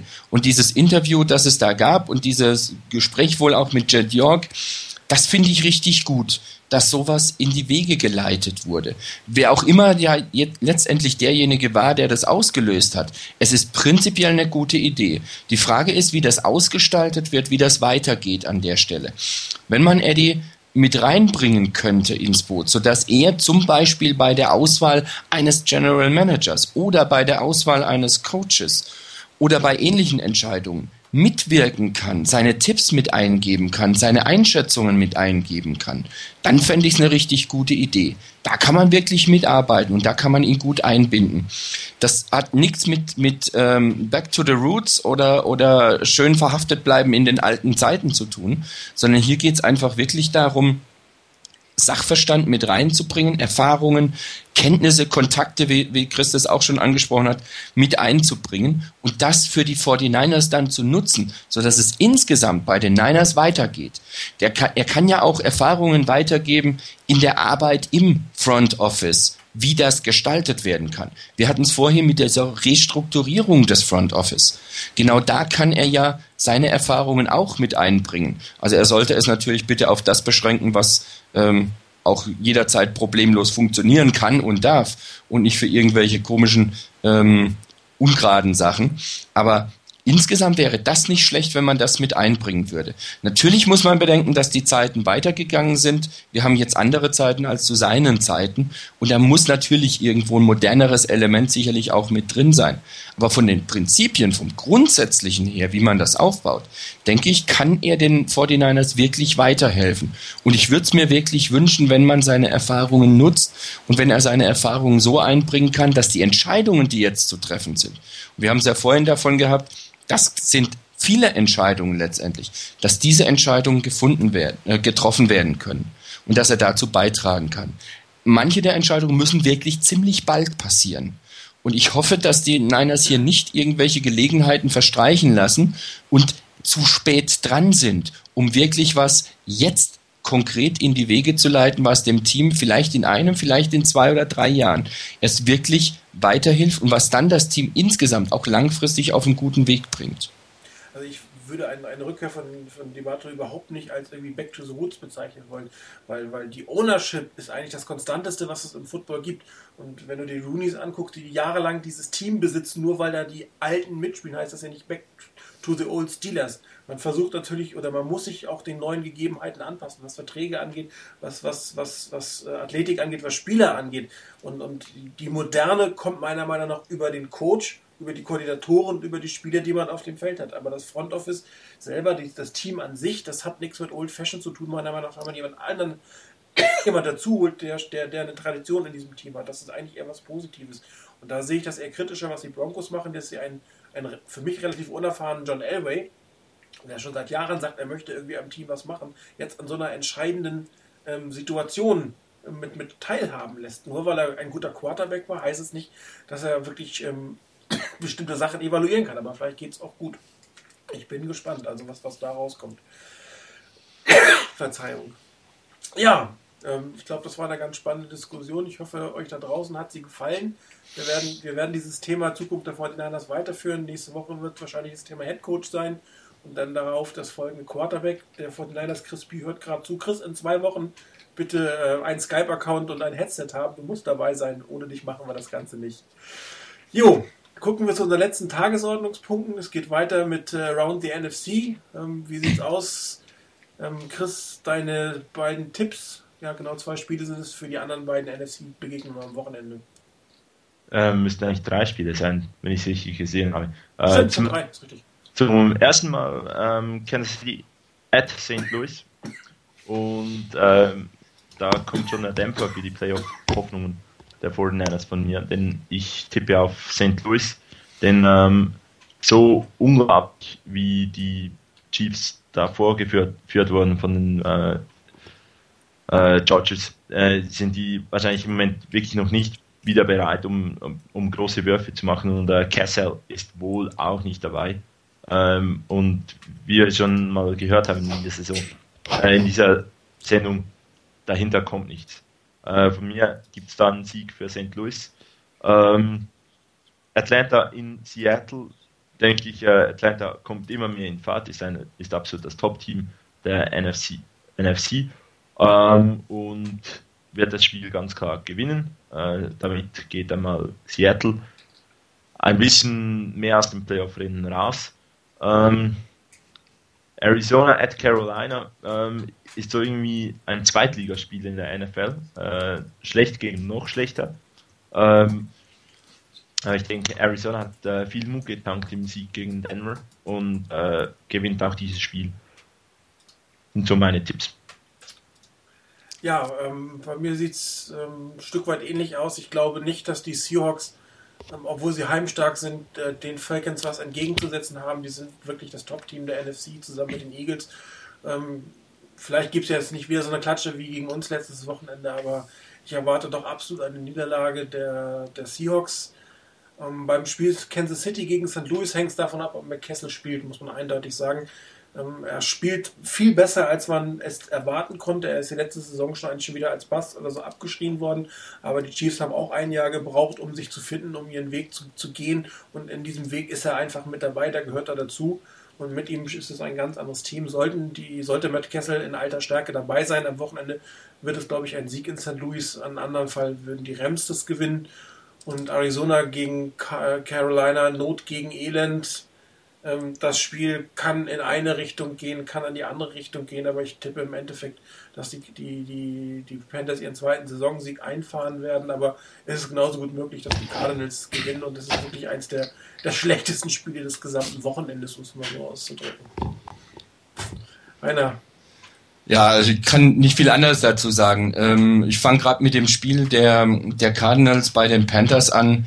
Ähm, beim Durchschauen der ganzen Begegnungen, die da sind, ich habe so viel wirklich interessante Spiele gefunden, dass ich mir gedacht habe, das könnte ein Riesenwochenende sein und dann kommt so ein Klopper dabei noch raus, ähm, wo ich mich wirklich frage, wer will das wirklich ernsthaft sehen? Ähm, Not gegen Elend könnte da unter Umständen noch äh, beschönigend sein. Ich glaube aber wirklich dran, dass die, dass die Panthers zu Hause das gewinnen können. Ich traue es den Cardinals beim besten Willen nicht zu, dass sie dann in Carolina gewinnen, auch wenn Carolina bisher erst einen Sieg hat. Ähm, beim Spiel der Rams gegen die Chiefs, da bin ich ganz bei euch, vor allen Dingen ohne Kessel. Ähm, das, da dürfte für die Chiefs nichts zu holen sein. Das wäre natürlich dann wieder aus Sicht der Chargers die Riesenchance, wenn sie gegen die Niners gewinnen.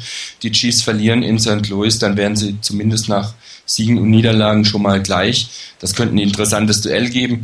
Ich glaube nicht dran, dass die, die Chiefs ohne Kessel irgendeine Chance haben in, in Rams, nicht äh, ihnen in St. Louis, nicht weil ich die Rams jetzt so übermegamäßig stark einschätze, aber sie sind zu Hause sicherlich nicht verkehrt und äh, gegen ein deutlich geschwächtes Team aus Kansas City sollte das eigentlich machbar sein.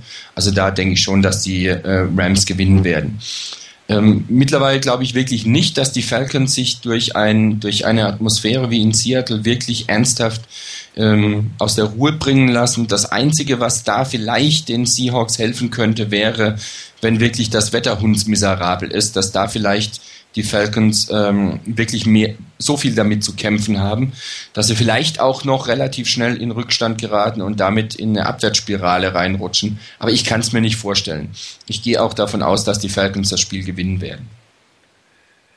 Ja, dann kommen wir zu zum letzten Punkt, Spiel der Woche. Ich fange heute mal an. Ähm, äh, extrem schwierig. Also heute hätte ich fast vier Spiele der Woche.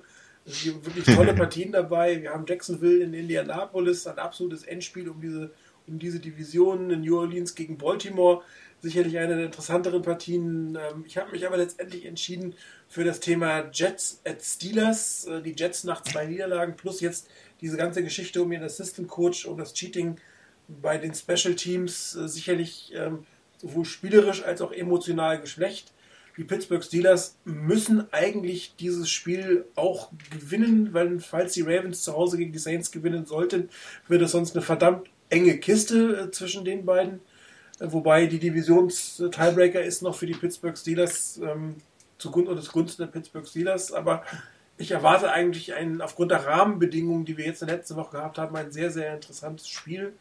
Und äh, tippe dabei aber, dass die Steelers zu Hause den Jets die dritte Niederlage beibringen werden, was dann im Endeffekt durchaus für die Jets auch nochmal schwierig mit den Playoffs sein könnte.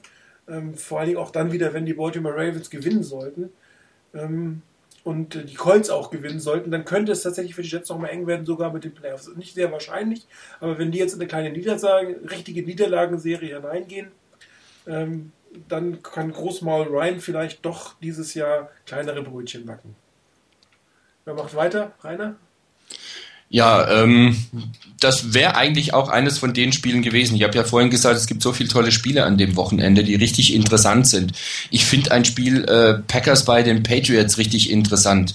Äh, nicht, dass ich den Packers jetzt viel zutraue, aber das könnte interessant werden. Das von dir erwähnte Spiel ist genauso ein Ding. Oder Baltimore gegen, gegen die Saints. Da sind so viele wirklich tolle Spiele dabei, dass schwerfällt, eins rauszupicken.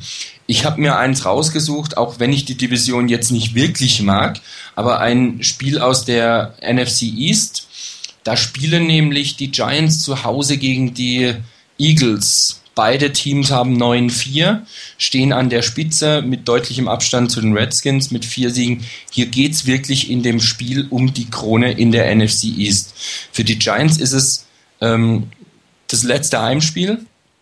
Äh, für sie die Riesenchance, mit einem Sieg sich vor die Eagles zu platzieren. Das könnte ein richtiger Kracher werden. Ähm, und ich weiß nicht richtig, wie ich das einschätzen soll, wie das ausgehen kann. Das ist für mich ein relativ offenes Rennen.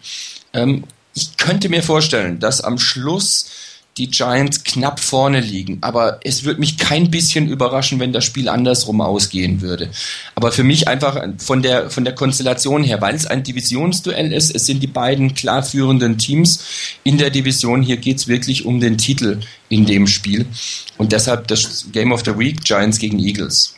So, Chris, jetzt hast du Zeit für deine 15 Spiele der Woche. Ja, dann beginnen wir mal. Äh, nee, ich meine, es sind wirklich ein paar spannende Spiele dabei. Für mich ist so eine Auswahl aus etwa vier Spielen gekommen. Ähm, ist so meine neue Taktik. Ich sag mal, welche Spiele in Frage kommen und entscheide mich dann irgendwie äh, mit Münzwurf oder so für eins. Super. Nee, ähm, Jacksonville at Indianapolis ist, muss absolut in der Auswahl sein, denn wer könnte sich von uns vorstellen, dass Peyton Manning im Januar nicht mehr Football spielt? oder respektive nicht in den Playoffs ist. Ist eigentlich unvorstellbar, dass die Colts das nicht schaffen. Äh, sie sind noch nah dran, das eben wirklich zu verbocken, müssen unbedingt gewinnen. Dann Green Bay, New, York, äh, New England. Ähm, für mich auch ein interessantes Spiel, vor allem eben, kann Aaron Rodgers spielen. Wenn Aaron Rodgers spielt, dann wird es ganz interessant.